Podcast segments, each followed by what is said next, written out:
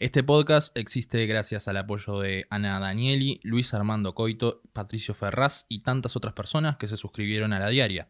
Si querés formar parte de nuestra comunidad y ayudarnos a hacer mejor periodismo, entra a ladiaria.com.uy y elegí tu plan.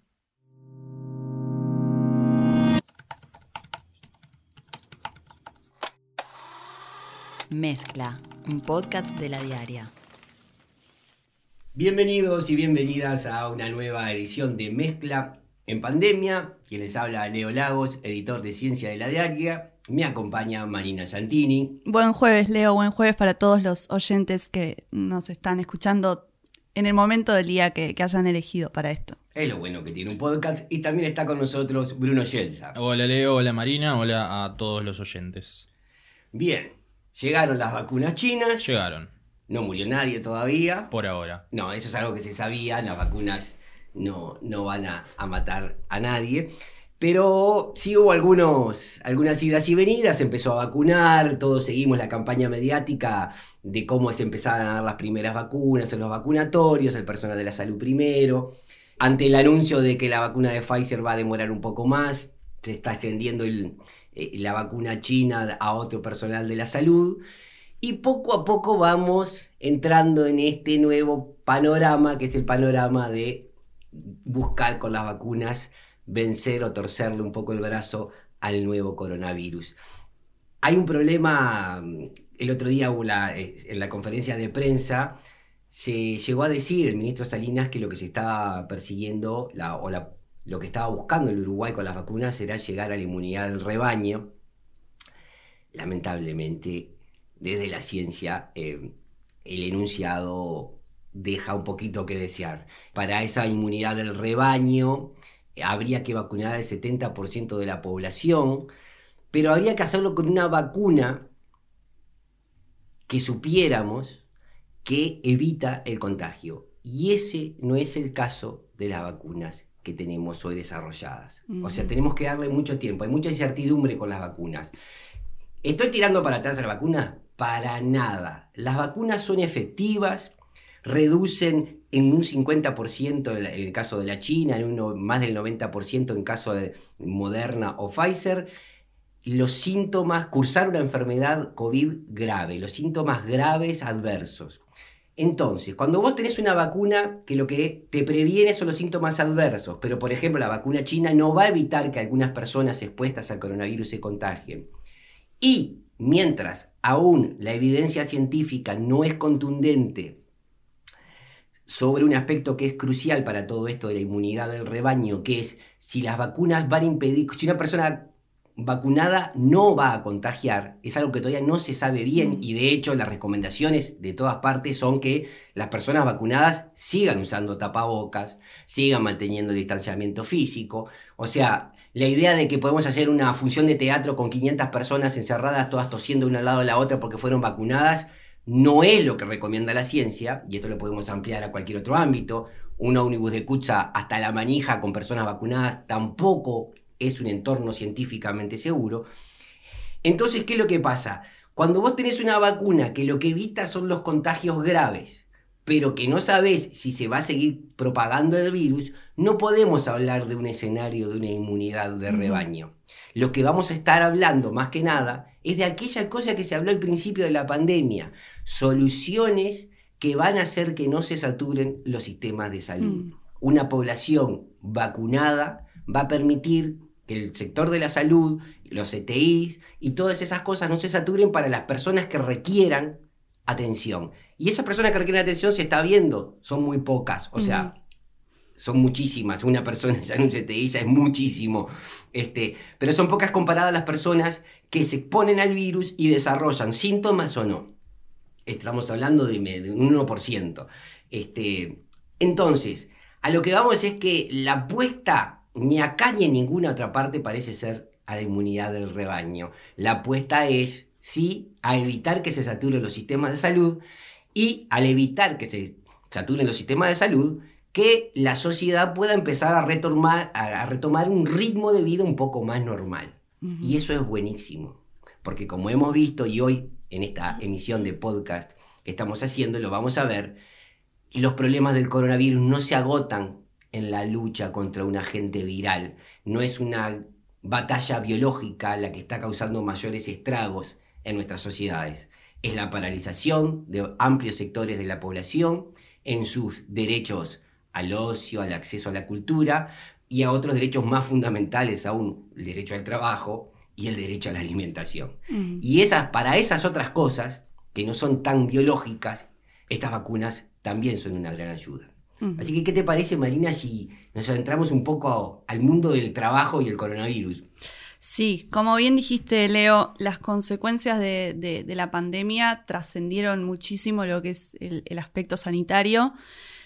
Enseguida que llegó este, el primer caso de, coronavirus, que fue el 13 de marzo, se empezaron a ver a los pocos días las, las consecuencias del freno de la actividad, que bueno, primero que nada afectó muchísimo al sector del comercio, pero recientemente vimos lo que pasó con el turismo, uno de los sectores que trae más, más divisas al país que bueno, se vio totalmente afectado por esta situación, como pasó en el resto del mundo, pero bueno, vamos a hablar de Uruguay porque es donde estamos.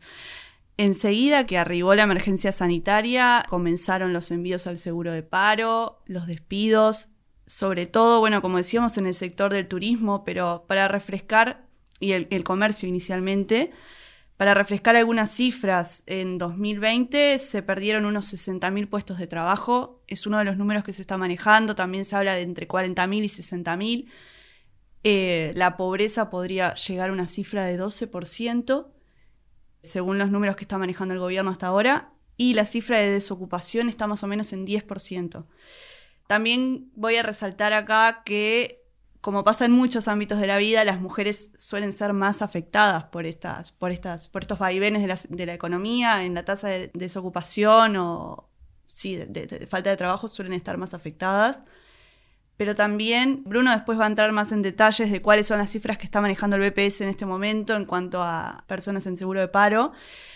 Pero, por ejemplo, para dar un número, en mayo de 2020, que fue, bueno, un par de meses después de la llegada de la pandemia, hubo un pico de trabajadores en seguro de paro de 185.000 trabajadores.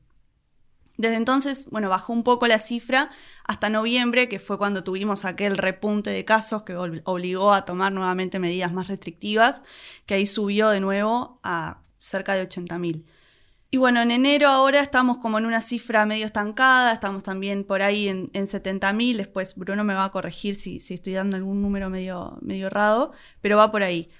Pero también es importante destacar que no solo, no solo afectó a nivel de, bueno, de trabajadores en el seguro, sino también este, el año pasado, cuando se tenía que empezar a, a negociar la octava ronda de los consejos de salarios, por la situación que se estaba viviendo, esto fue en junio más o menos que se tenía que empezar a negociar, el gobierno, los trabajadores y las cámaras empresariales acordaron prorrogar esa negociación para este año, en un año puente que se le llamó, donde se mantuvieron algunas de las cláusulas de los consejos anteriores.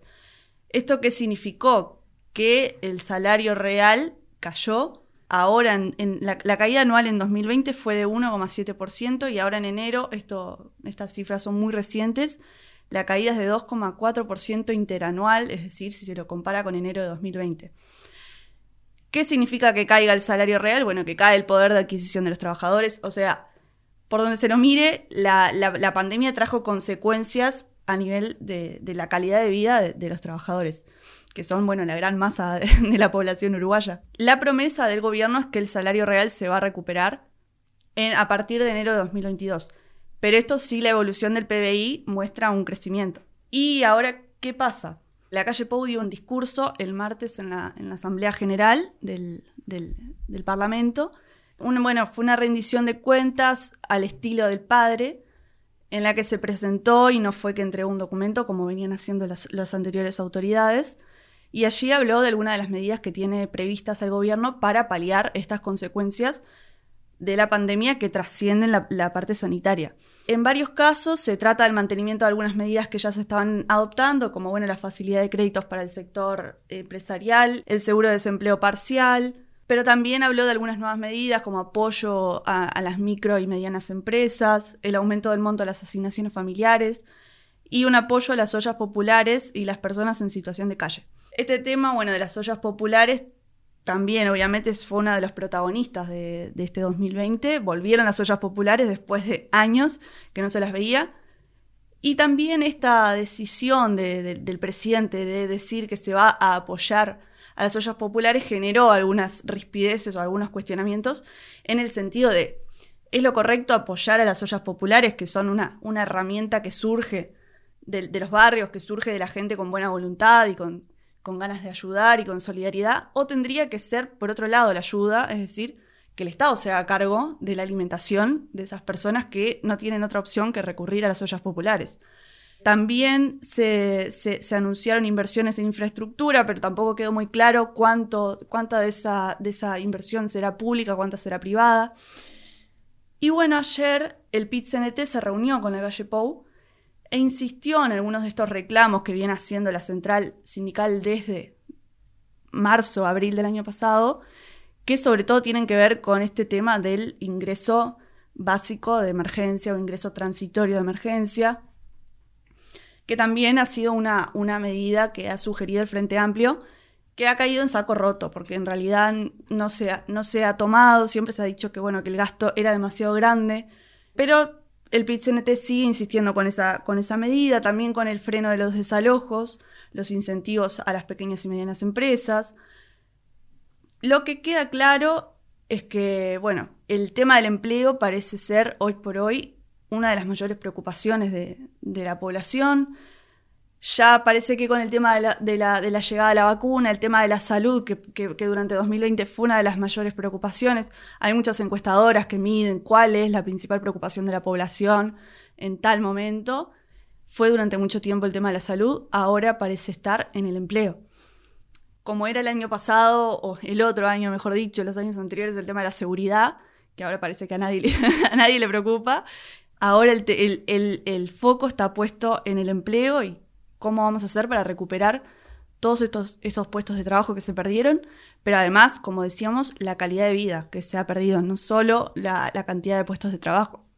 Y también una cuestión que, que capaz es para considerar, que es que cuando se habla de toda esta situación, de, de- de la pérdida de trabajo, generalmente se hace mención a la situación frágil del trabajo de las personas en, en Uruguay previamente. Mm. En el, en el estilo de una pandemia y de repente hay un montón de personas sin trabajo, hay un montón de personas en seguro de paro. Algo que también habría que tener en cuenta de qué manera se mide, porque no sé si yo calificaría como una situación frágil del trabajo que una persona que trabaja en, que personas que trabajan en un cine, en un teatro, en un bar, en un gimnasio, de un día para el otro se queden sin trabajo. No es una situación de, de informalidad en la que estaban, por ejemplo.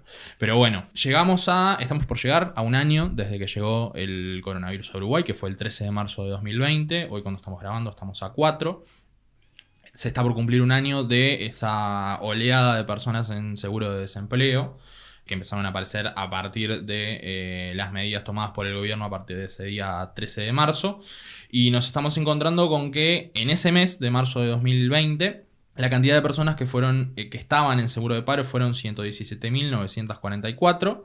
Las altas de desempleo en ese mes fueron 82.000. De todos modos, ya había bastante gente en seguro de paro en ese momento, pero hubo un crecimiento claramente importante. El pico se dio, como decías, Marina, entre abril y mayo, que estuvo eh, superando las 185.000 personas en, en- en seguro de paro. Después, poco a poco empezó a bajar la situación hasta haber llegado a 99.000 personas en situación de seguro de desempleo en agosto y a partir de septiembre empezó a subir de nuevo, que también coincide un poco con eh, los rebrotes que, que se produjeron y con nuevas medidas de cierre de empresas y cosas por el estilo. En octubre volvió a bajar hasta, un 85 hasta unos 85.000 y ahora llegando a enero de 2021, que es la última cifra actualizada del, del BPS de momento, nos encontramos con 76.590 personas, prácticamente 77.000 personas en seguro de desempleo. Las altas en enero, las altas de desempleo en enero fueron 13.734. Esa es un poco la, la situación ahora del seguro de desempleo. Al respecto de estos temas, eh, decidimos consultar al actual ministro de Trabajo, Pablo Mieres, que también cumple un año en su cargo, eh, para ver qué, qué- se espera por parte del Ministerio de Trabajo y qué va a suceder con todas estas personas que están en seguro de paro actualmente. Bueno, le voy a empezar consultando. Usted está por llegar, bueno, ya llegó en realidad al primer año como, como ministro de Trabajo. ¿Qué, qué evaluación hace de, este primer año? Bueno, ha sido un año eh, súper intenso y muy exigente, sin ninguna duda, porque a, los problemas preexistentes que, que eran desafiantes se sumó prácticamente al empezar, enseguida, este, una semana y media después, eh, el impacto de la emergencia sanitaria, que como todos ustedes saben, tiene un impacto directo en, el empleo, las condiciones de trabajo de las personas.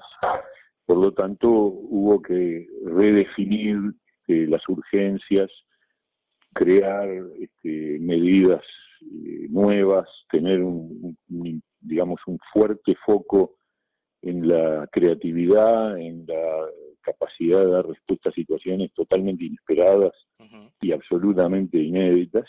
Así que estuvo muy marcado por esas características. Sin embargo, yo diría, uno hace un balance del año y dice, bueno, logramos dar respuestas en materia de contención a nivel laboral a través de los seguros de paro este, y del diseño del seguro de paro parcial, y de subsidios de distinta naturaleza y de regímenes especiales. Ministro, usted recién mencionaba la situación de, los seguros de paro y justamente ahora el 13 de marzo, que se va a cumplir un año de, la llegada de, la pandemia de coronavirus a Uruguay, eh, nos vamos a encontrar con muchas personas en seguro de paro que van a estar, eh, van a llegar a un año en seguro de paro. ¿De cuántas personas estamos hablando? Yo no tengo el número exacto de quiénes están desde hace un año. De todas formas, este, estamos comenzando a este, prorrogar seguros de paro de trabajadores que ya cumplieron el año, porque sobre fines del año pasado el Parlamento aprobó un proyecto de ley que nosotros presentamos que le otorga al Poder Ejecutivo la potestad de prorrogar más allá de los 12 meses eh, por, por única vez y hasta junio de este año, sin necesidad de ley especial que lo autorice, porque teníamos el, eh, un temor bien fundado de que este, se nos iban a, generar una, digamos, corríamos el riesgo de que, de que hubiera que hacer trámites parlamentarios por muchos, eh, por cada caso, digamos. Entonces esa autorización genérica está funcionando. Hemos este, autorizado ya algunas prórrogas más allá de los 12 meses y seguramente en marzo vamos a tener el grueso de esas solicitudes. Eh, todavía no tengo un estimado de cuántos son. ¿Qué planes hay en caso de que se llegue a junio y no se esté en una situación como para que la mayoría de esas personas que pasaron el año en seguro de paro eh, eh, puedan volver a sus trabajos? En realidad, la, potestad de prorrogar es hasta junio, pero las prórrogas pueden llegar hasta septiembre. O sea que la, la situación se puede llegar a plantear si en septiembre, en septiembre. tenemos una situación de emergencia sanitaria, habrá que verlo. Estas cosas, este, cuando nosotros este, prorrogamos el seguro de paro parcial allá por noviembre del año pasado, que lo prorrogamos hasta fin de marzo, imaginábamos que era la última prórroga que íbamos a tener que dar. Después vino el incremento de la primera ola de la pandemia y cuando este, llegamos a esta fecha, bueno, como anunció el presidente de la República, decidimos dar una nueva prórroga hasta el 30 de junio del seguro de paro parcial. ¿Qué quiero decir con esto? Que este, en estas cosas y en tiempos de pandemia uno está trabajando siempre con cierto grado de incertidumbre y por lo tanto las medidas las tiene que ir como reajustando en función de cómo evoluciona la emergencia sanitaria. O sea que no, yo no descarto que, que a mitad de año, dependiendo de cuál es la situación, uno tiene la esperanza de que con ese plazo que la ley nos otorgó alcance. Pero va a depender mucho de la evolución de las vacunas, de la situación de la pandemia a nivel mundial este, y de la reactivación eh, económica que el Uruguay eh, logre en estos meses. Bueno, dábamos los datos de las personas que, como bien decían, tienen cierta cobertura, no pueden ampararse en un seguro de desempleo, independientemente de, de si después las empresas los retomarán o no, hay mucha incertidumbre ahí, hay empresas ¿Se acuerdan que al principio de la pandemia se habían denunciado empresas que mandaban a, trabajadores que en realidad no deberían ir al seguro, los hacían trabajar? todas esas investigaciones medio que se frenaron, no se habla tanto, o las empresas empezaron a hacer mejor uso de ese recurso, pero es algo que no se ha hablado demasiado ahora. Pero bueno, esas son personas que tienen cierta contención. Después está todo el, sector informal que no figuran estas cifras de desempleo, que son personas que están afectadas. Y tal vez suene hasta un poco exagerado hablar que incluso algunas de las personas que mantienen el empleo también han empeorado algunos de los indicadores de su bienestar, mm. este, tanto físico como mental. Y acá eh, lo que quiero abordar es un poco el tema del teletrabajo. Eh, obviamente en un contexto crítico como esto es mejor teletrabajar que no saber cómo uno va a pagar las cuentas. Eso está de más decirlo. Pero lo que voy es que cuando suceden fenómenos como estos que afectan tantas órbitas al mismo tiempo, uno tiende a priorizar aquello que es más grave y sin dudas eh, hay, hay temas muy graves. Pero también acá se está generando un caldo de cultivo para acelerar un proceso de transformación hacia el teletrabajo. Y hay muchos estudios que han salido, bueno, no sé, yo acá estuve repasando uno que salió en la revista de Medicina Ambiental y Ocupacional, salió en noviembre del año pasado, pero estos estudios se han hecho en, muchos lugares. Este estudia los impactos eh, de trabajar en casa durante la pandemia en el bienestar físico y mental. Y, y lo que arrojan estos estudios es que las personas que hacen teletrabajo en su casa ven afectado su bienestar físico y mental, que hay distintos factores que hacen que personas eh, hayan reportado una o dos dolencias que antes de trabajar en su casa no habían reportado o que se sintieran ya sea deprimidas, acá se han hecho encuestas también, y que e, esa, esa pérdida de bienestar según indica este trabajo, por ejemplo, está relacionada con múltiples factores. Algunos son si hay niños en la casa, entonces, bueno, teletrabajar en tu casa va a ser distinto si la escuela de tus hijos es presencial o no es presencial, si tenés que estar haciendo el Zoom o no tenés que estar haciendo el Zoom. Con, está relacionado también con la ingesta de los alimentos. No sé si se acuerdan, al principio de la pandemia, eh, en algunos supermercados se había agotado la levadura porque mucha gente empezó a hacer pan casero. Pero en otros lugares del mundo, donde este estudio, la gente empezó a comer más comida chatarra porque estaba en la casa y no tenía tiempo para, para cocinarse probablemente comieran comida chatarra en el trabajo al que iban también. Este, bueno, otros factores como cuáles son las condiciones en las que estás trabajando, hay lugares donde no están esas condiciones dadas o eso se comparte, genera mucho estrés eh, las distracciones mientras estás haciendo la tarea, que en un hogar son distintas. Bueno, hay un, un sinfín de factores que hacen que trabajar en tu casa sea un retroceso en muchas cosas que se han conquistado a lo largo de e, este tire y afloje entre trabajadores y quienes les dan trabajo. Y bueno, la perspectiva del teletrabajo eh, también es un tema a analizar. Eh, las empresas van a volver a, sus oficinas, a, tener esa cantidad de trabajadores en un lugar físico, o algunas de ellas van a empezar a apostar por esta descentralización que les salió baratísima porque por lo general es a costo del trabajador.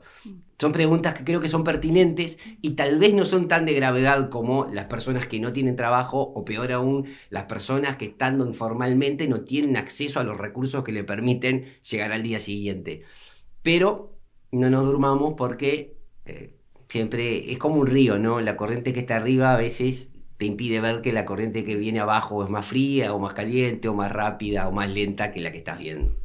Sí, creo que es muy común escuchar en estos días el tema de lo difícil que es separar, cuando uno trabaja en su casa, separar el, trabajo del resto de la vida, ¿no? O sea, es como que terminás el horario, pero en realidad estás en el mismo lugar donde trabajaste, entonces es difícil cambiar un poco el chip de, respecto de cuando vos vas al trabajo y salís y sabés que terminó tu jornada también, bueno, el tema de las horas extra, cuántas veces hemos escuchado decir que este, teletrabajando se, termina trabajando más de lo debido, porque bueno, vos estás ahí, te queda un ratito y te pones a hacer otra tarea y, no hay nadie que te diga, ya es hora, ya está, terminó tu horario, andate, o que tus compañeros se empiecen a levantar y vos te vas. Hay un montón de cuestiones que, que, es, verdad que, afectan a, la calidad del trabajo. Este, como dice Leo, eh, no, es, no, es la principal preocupación hoy por hoy, por bueno, estas situaciones más graves que estamos viviendo, pero es un tema que va, va a seguir instalado y que hay que ver cómo, cómo lo trabajamos para que no sea tan nocivo para el trabajador. Sí, e incluso eh, también dentro de, bueno, ese famoso, esa, esa frase, cada casa es un mundo, incluso también varía la situación eh, también incluso del, del, trabajo, también si eh, es una casa donde vive una persona sola, si es una casa donde vive una pareja joven, si es una casa donde vive una familia, si es una casa donde hay un padre, una madre y un hijo, si en esa casa está solamente la madre con el hijo. Todas esas cosas varían y, también terminan, terminan influyendo. Y en este caso, por ejemplo, que mencionaba recién de, la situación de las mujeres, por ejemplo, eh, les quería comentar que el miércoles salió un informe del Banco Mundial eh, que explica que en Uruguay el trabajo no remunerado de las mujeres equivale a cerca del 16% del PBI.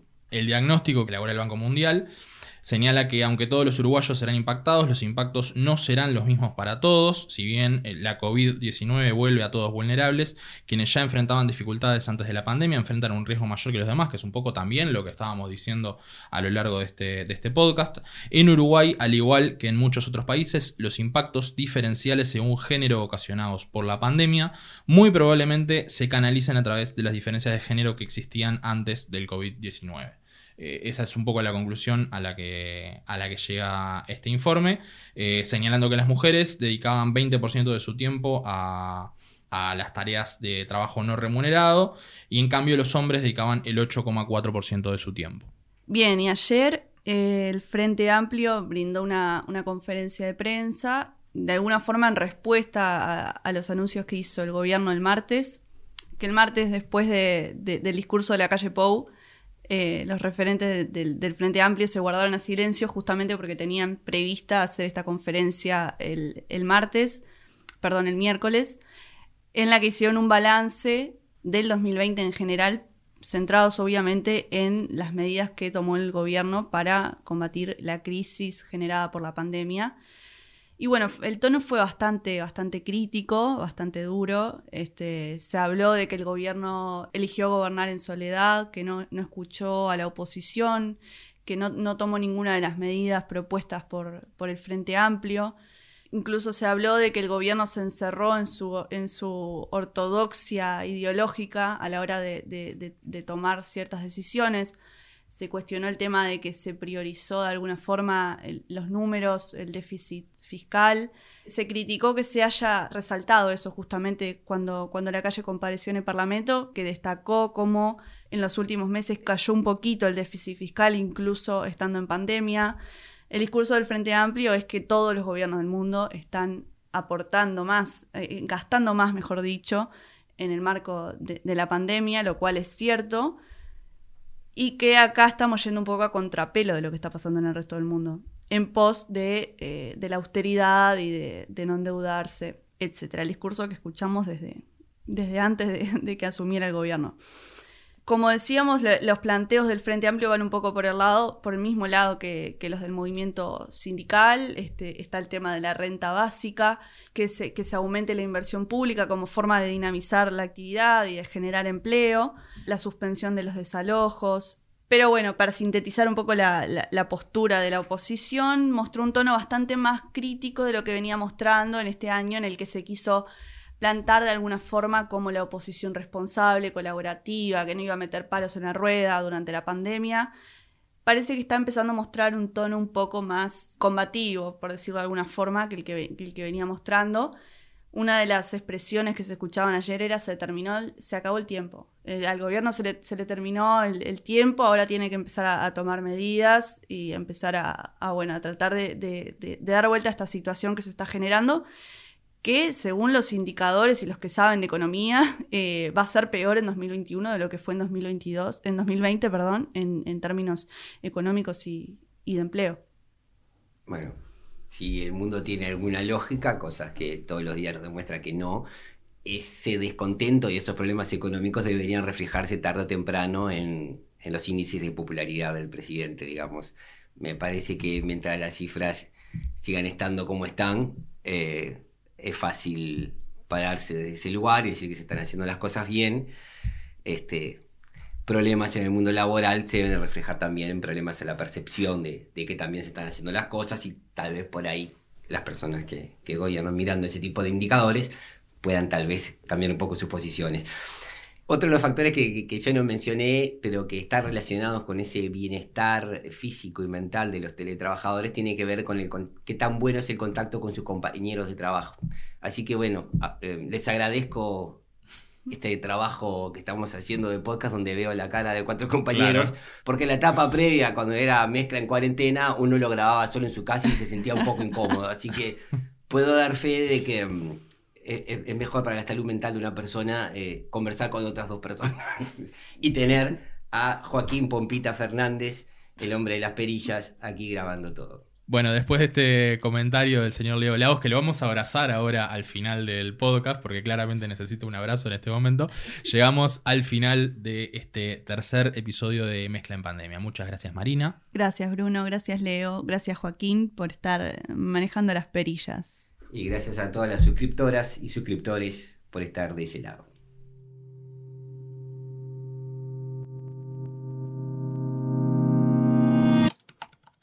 Con Leo Lagos, Marina Santini y Bruno Chelsa. Edición Joaquín Fernández. Sumate a nuestra comunidad.